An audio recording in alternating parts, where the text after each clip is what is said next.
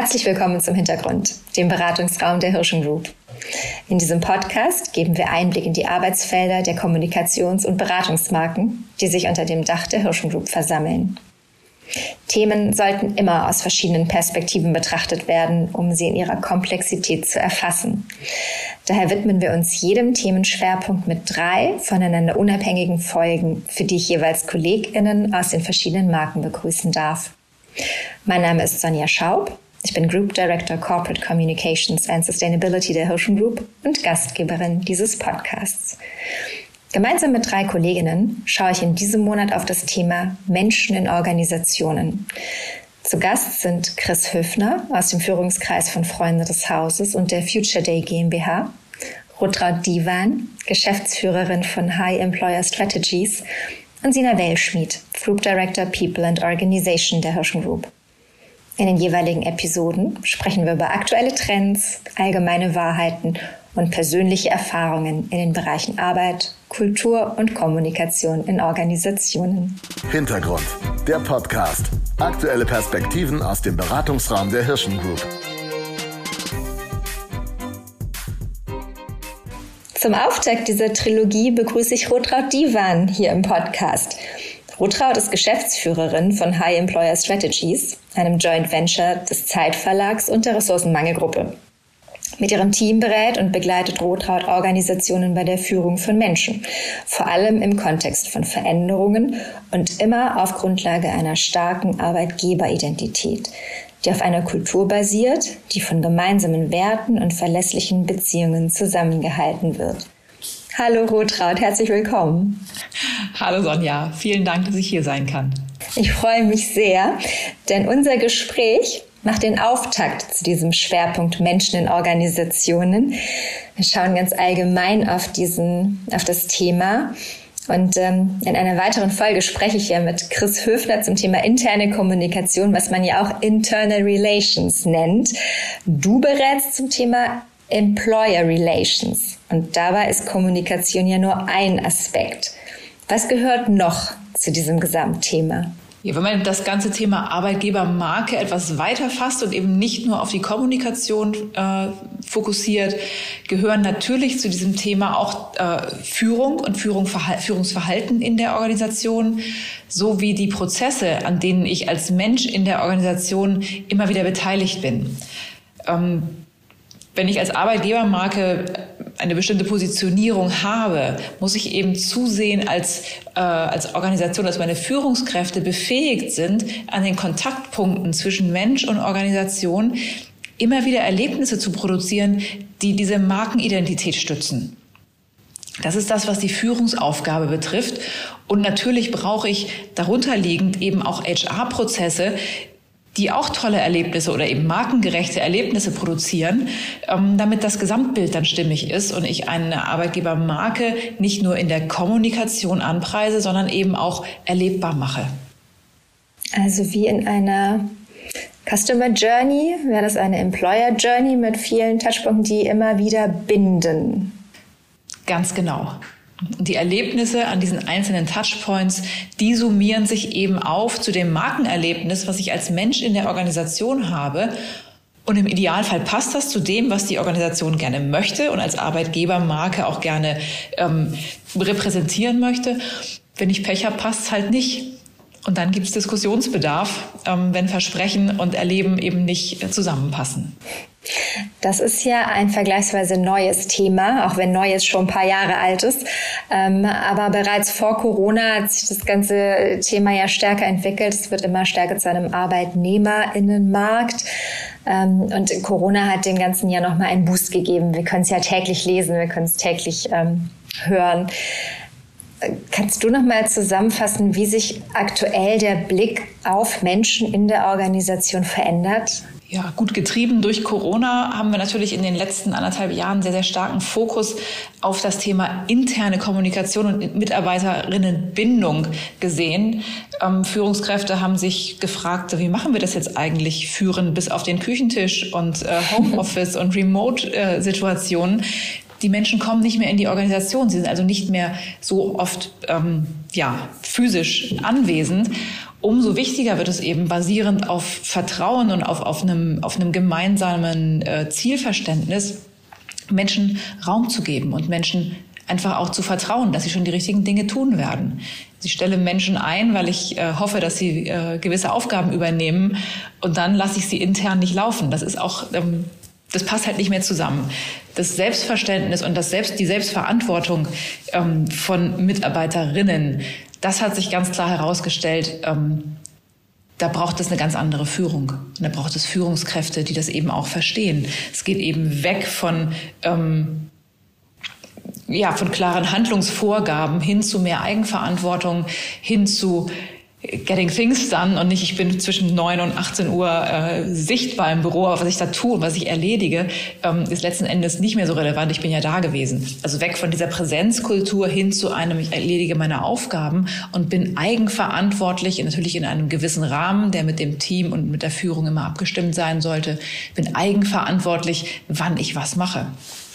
Und da haben wir eben in der Corona-Zeit, gerade am Anfang, als alle so in die Homeoffices verschwunden sind, einen sehr, sehr starken ähm, Boost, wie du es nennst, äh, vernommen oder, oder eben auch gespürt, diesem Thema überhaupt erstmal eine, eine Wertigkeit, eine Relevanz auch ähm, zu geben. Ähm, Employer Branding ist ja häufig Recruiting. Ähm, wenn Unternehmen sagen, oh, wir brauchen Employer Branding, dann ist es häufig so, wir brauchen neue Mitarbeiterinnen. Ähm, letzten Endes macht das hier gerade den Fokus auf, mal über die Schulter zu gucken und zu gucken, auf die zu schauen, die schon da sind ähm, und da zu sehen, was brauchen die Menschen eigentlich in der Organisation, um sich wohlzufühlen, um gesund zu bleiben, um auch diese gesamten Veränderungen, die ja jetzt anstehen, ähm, mitmachen zu können und aushalten zu können. Ähm, das ist etwas, was sich jetzt in der Pandemie sehr, sehr stark erstmal mit dem Fokus nach innen ähm, verändert hat. Wer ist denn dafür zuständig? Ich würde mir ja spontan sagen, jeder Einzelne und jede Einzelne in der Organisation. Ähm, Führung ist ja, fängt ja bei sich, bei, bei mir selbst an, mit dem Thema Selbstführung. Ähm, man kann jetzt nicht sagen, die HR ist oder verantwortlich oder People in Organization, wie das ja in einigen Organisationen auch mittlerweile schon heißt, dieses Thema People in Culture. Ähm, sicherlich wird es ein Zuhause brauchen, diese, die ganzen Initiativen, die in den Organisationen laufen, auch zusammenzusammeln und zu orchestrieren. Aber ähm, für mich ist es ganz, ganz klar ein Statement ähm, an, an die Eigenverantwortung, an das Bewusstsein jedes einzelnen Menschen in der Organisation hier eben ähm, für sich selbst und ja für den für den eigenen für das eigene Spielfeld Verantwortung zu übernehmen. Wenn das jeder Einzelne ist, wenn es äh, übergeordnet ist, wenn es Führungsaufgabe ist, dann ist es ja ein Kulturthema. Also ne, ganz viel, ganz viel, was wir besprechen, ist ja dieses klassische New Work, was sich durch die Organisation tragen muss und was dann eben auch Organisationskultur werden muss. Du sagtest schon, Vertrauen ist äh, essentiell. Ähm, da waren noch ein paar mehr Punkte. Vielleicht kannst du die nochmal ja, ähm, also letzten Endes ist Vertrauen für mich die harte Währung im Miteinander ähm, von Mensch und Organisation. Wenn Vertrauen da ist, dann geht ganz, ganz viel. Wenn das Vertrauen bröckelt, dann wird's komisch. Ähm, das ist ja nicht nur in der Arbeitswelt so, sondern auch im Privatleben oder im restlichen Leben. Ähm, eine der Kernaufgaben der Führung ist, dieses, diese Vertrauensbasis herzustellen. Und mit diesem Verständnis von, von, du wirst das schon richtig machen, Menschen auch einfach mal laufen lassen. Da werden Fehler passieren, ähm, da werden aber auch ganz unglaubliche Dinge passieren, weil Menschen so viel Potenzial haben ähm, und vieles davon im Moment noch brach liegt beziehungsweise einfach zu Hause gelassen wird, weil man weiß, man braucht es eh nicht oder darf es sowieso nicht nutzen und einsetzen in der Organisation. Und da liegt so viel ähm, so viel Raum für Entwicklung, für Organisation, wenn man auch mal schaut auf das Thema Innovationen und ähm, Weiterentwicklung. Wir müssen ja auch, um den gesamten Standort Deutschland äh, ökonomisch und ökologisch auch weiterbringen zu können, müssen wir Innovationen vorantreiben in jeglicher Hinsicht. Und das funktioniert nur, wenn, wenn Menschen ihre Köpfe öffnen können und ähm, schauen können, was noch alles möglich ist.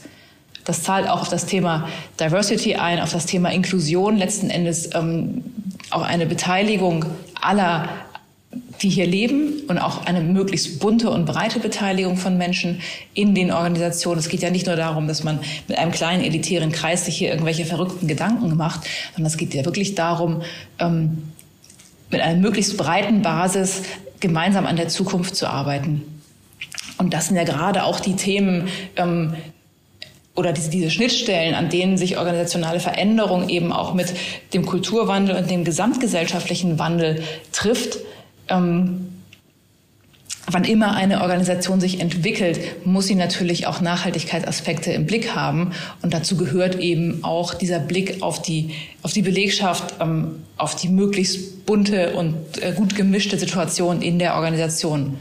Und diese Themen sind kulturprägend und lassen sich auch nicht mehr zurückdrehen. Ähm, ich glaube, das kann sich jeder für sich selbst nochmal überlegen. Wenn ich, wenn ich jetzt in den letzten Monaten auch die Freiheiten hatte, von zu Hause aus zu arbeiten und auf einmal sagt dann mein Arbeitgeber, jetzt kommst du aber 100 Prozent zurück in die Organisation, da sage ich, wieso das denn? Es lief doch so super. Hast du kein Vertrauen zu mir? Und da sind wir wieder an dem Vertrauensthema. Ähm, jetzt eben Schritte zu unternehmen, diese, diese, die Unternehmenskultur so weit jetzt zu verändern über die, ähm, die Erfahrungen der letzten zwölf Monate, sage ich mal, das ist ein großer Schritt, vor der, jeder, vor der jede Organisation jetzt gerade steht. Wie viel davon können wir in welcher Form weiterhin für uns nutzen? Ähm, und auf der anderen Seite müssen wir natürlich auch immer rechtssicher arbeiten können. Das ist natürlich der andere große Punkt. Ähm, da wird es sicherlich noch Diskussionen geben. Ich glaube aber, dass diese Kulturveränderung hin zu einem neuen Arbeiten viel mehr Flexibilität öffnet und viel mehr individuelle Möglichkeiten auch mit an den Tisch bringt. Mhm. Wir leben das ja bei uns in Organisationen stark mit Vertrauen. Deswegen erscheint mir das jetzt gar nicht der komplizierteste Teil. Aber trotzdem, wenn ich dir da jetzt so zuhöre, es addiert sich ja schon gewaltig auf. Ne? Also wenn ich mir, also eine Führungskraft, die früher Führungskraft hieß, aber jetzt ja eigentlich Leader sein soll und dahingehend äh, hoffentlich im Idealfall auch schon geschult wurde und dieses neue Führungsverständnis schon inne hat, die scheint ja jetzt quasi Leadership 2.0 zu brauchen, weil jetzt ja noch, noch viel deutlicher wird, welche anderen Aspekte von Führung, von menschenbezogener Führung da ja drinstecken. Wie viel Empathie, wie viel Zugewandtheit, wie viel individuelle ähm, Betrachtung von Situationen, Kompetenzen, Ressourcen ja vonnöten ist, um da sinnvolle Kapazitätenplanung, Personalentwicklung und und und zu generieren. Ist das nicht die, die perfekte Grundlage, jetzt noch stärker auch über das Thema fachliche Führung oder fachliche Karriere, Expertenkarriere und, und Personalführung? Nee, wie heißt das? Hilf mir mal kurz. Expertenkarriere. Genau, danke genau, zu sprechen. Auf jeden Fall. Auf jeden Fall. Das ist ja auch genau das, was wir gerade auch in den Organisationen sehen. Ähm, gerade jüngere Menschen möchten gar nicht unbedingt in Führungskarrieren gehen, in Führungspositionen. Die möchten auf Expertenlevel sich weiterentwickeln, ähm, horizontal, aber eben auch dann in der vertikalen auch mehr Verantwortung übernehmen, aber eben nicht für Personen, sondern für Themen. Und diese Fachkarrieren gilt es eben zu entwickeln, Karrierepfade anzubieten, die sehr, sehr individuell sind.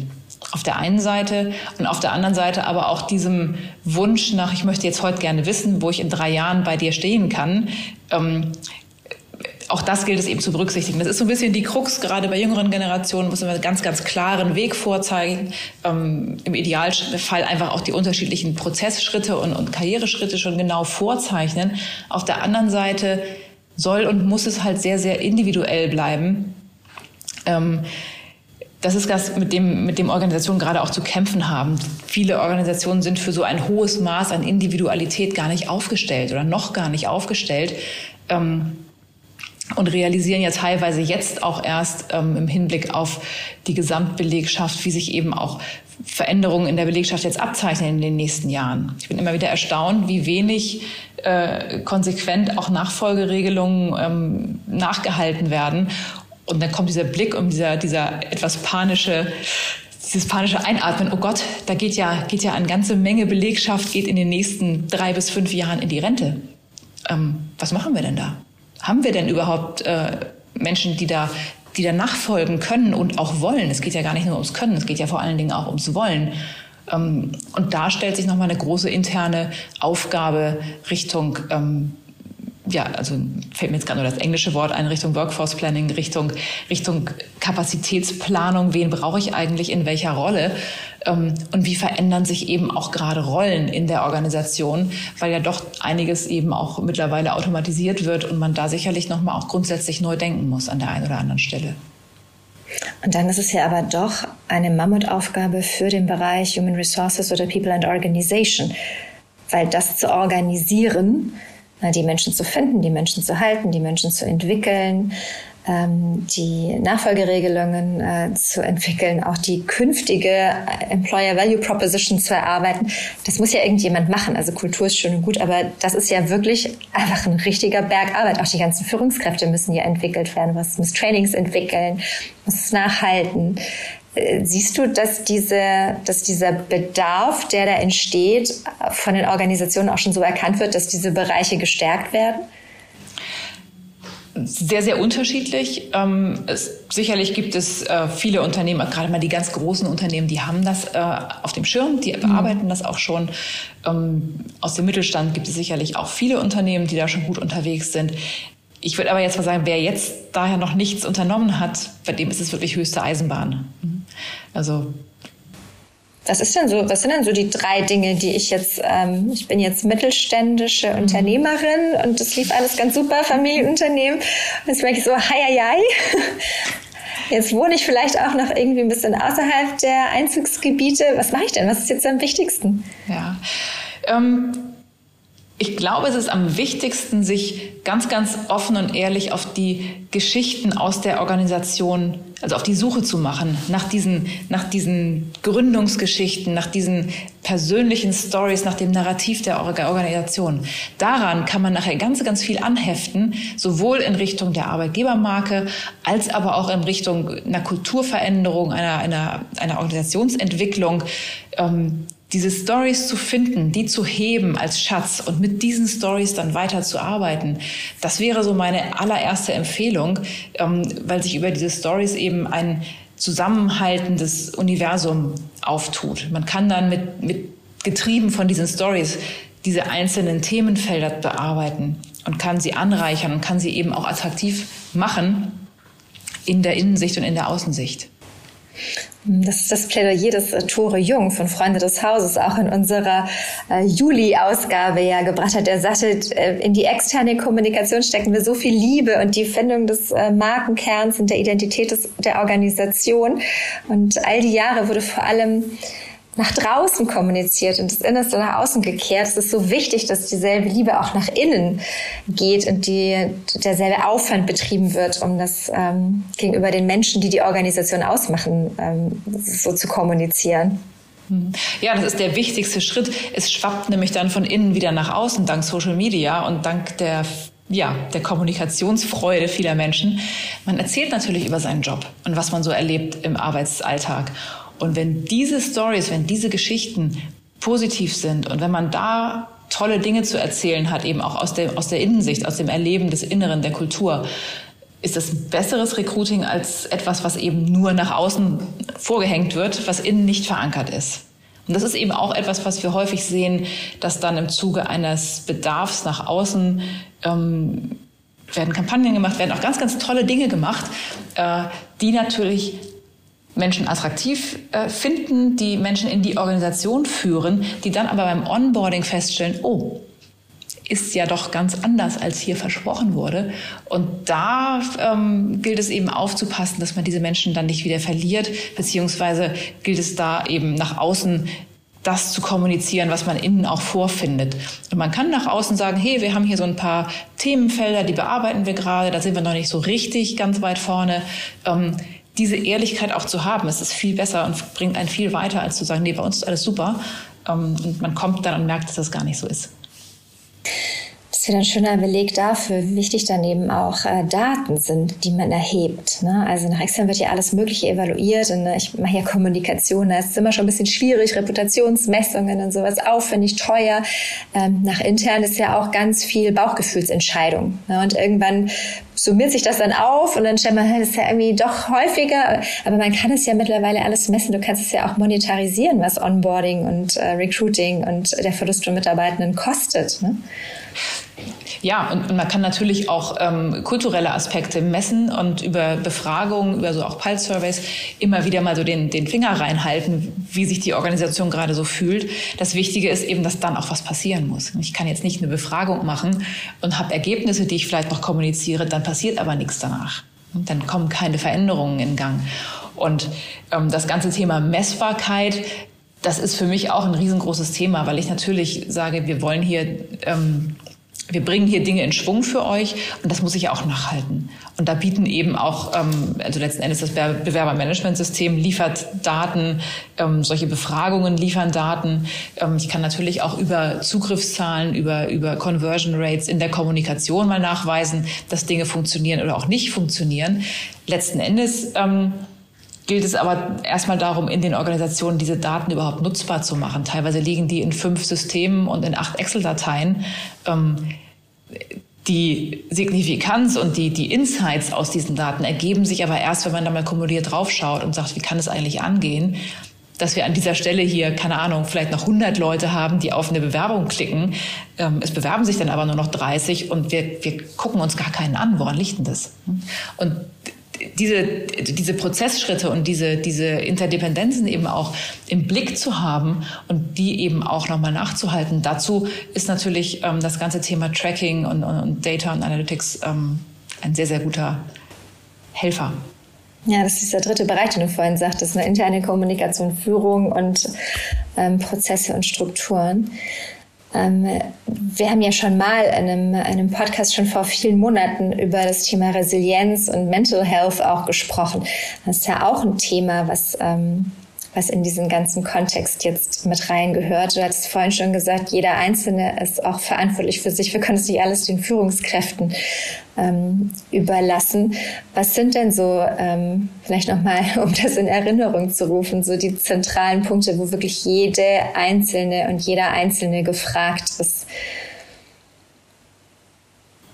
Ähm, Im Hinblick auf äh, die persönliche Gesundheit.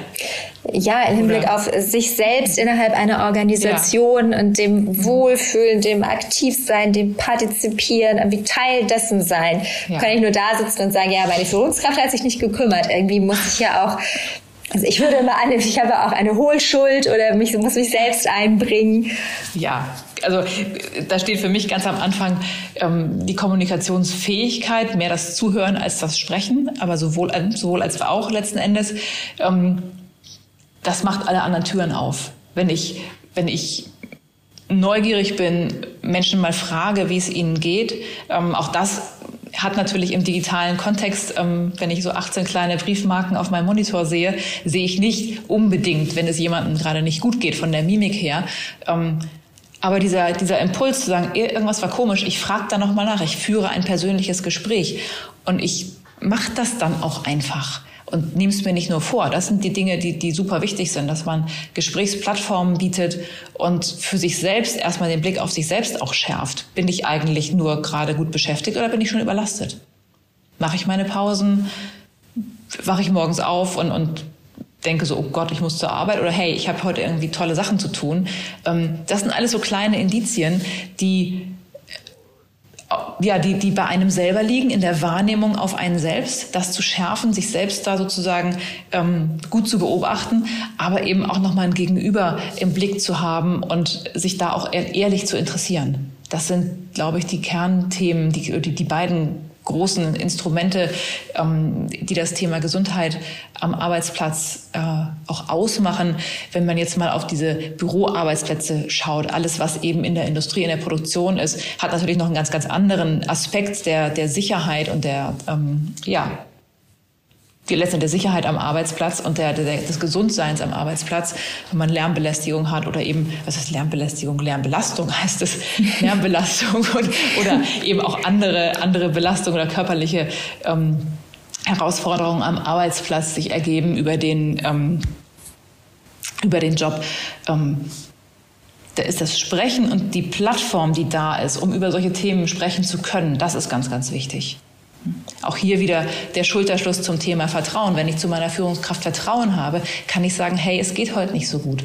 Habe ich kein Vertrauen, habe ich immer das Theater, also habe ich immer meine Fassade oben und immer meine Maske oben, sage, nee, die passt schon alles, ähm, dann wird es schwierig, äh, da ranzukommen und eben da auch dann persönliche Herausforderungen überhaupt erstmal wahrzunehmen.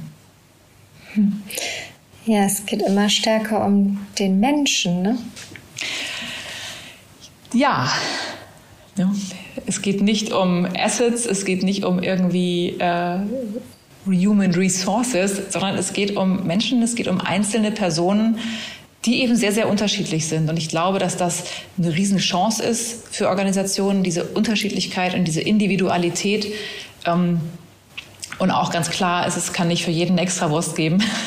auch das ist ganz klar. Man braucht Regelungen und man braucht Rahmenbedingungen. Ähm, ich glaube, es ist einfach wichtig, dass wir über diese Dinge reden und dass die einfach mehr Platz bekommen. Ähm, ja, und dass wir einfach auch im Hinblick von, von, von der Entwicklung von Arbeitgeberidentitäten dahin kommen, dass wir sagen, es ist mehr als Kommunikation. Es ist halt das Gesamtpaket, was ich erlebe als Mensch in der Organisation. Mhm. Dann, ich versuche das nochmal zusammenzufassen. Also im Bereich, ne, du darfst es auch gerne übernehmen für mich, aber im Bereich Employer Relations, ne, also Führungskräfteentwicklung, Kommunikation, funktionierende Strukturen und Prozesse, die das, das bildet die Grundlage, aber das funktioniert alles nicht ohne eine entsprechende auf Vertrauen basierende Kultur, die die Menschen in den Mittelpunkt stellt. Ja, dann, das ist perfekt zusammengefasst. Da würde ich gerne noch ergänzen, den Menschen und seine Geschichten oder ihre Geschichten. Mhm. Ähm, weil es wirklich immer um die Erlebnisse geht. Und seit es den Menschen gibt, sitzen wir am Feuer zusammen und erzählen uns Dinge, haben dadurch gelernt, haben dadurch auch überlebt. Und genau das ähm, trägt uns auch in der heutigen Zeit weiter. Das Geschichten erzählen. Das stimmt. Ach, und dann wünsche ich mir jetzt zum Abschluss unseres Podcasts nur, dass das der letzte ist, den wir beide digital aufgezeichnet haben und dass wir uns beim nächsten Mal tatsächlich endlich mal wieder in Persona gegenüber sitzen können. Das würde mich sehr freuen. Das würde mich auch sehr freuen. ja, dass wir in der gleichen Stadt im gleichen Raum sitzen. Verrückt. Wir haben schon verrückte Vorstellungen, stimmt. Aber es soll es ja geben, dass, das ist, dass, ist das, äh, ja, dass wir das wieder tun können. Ganz bestimmt. Ganz lieben Dank für deine Zeit, für diesen Einblick in deine Arbeit. Und ich hoffe, dass sich die Arbeitswelt genau dahin bewegt, ähm, wie du sie uns skizziert hast. Ich wünsche es mir. Lieben Dank, Sonja, für das Interview und vielen Dank für den Podcast. Tschüss.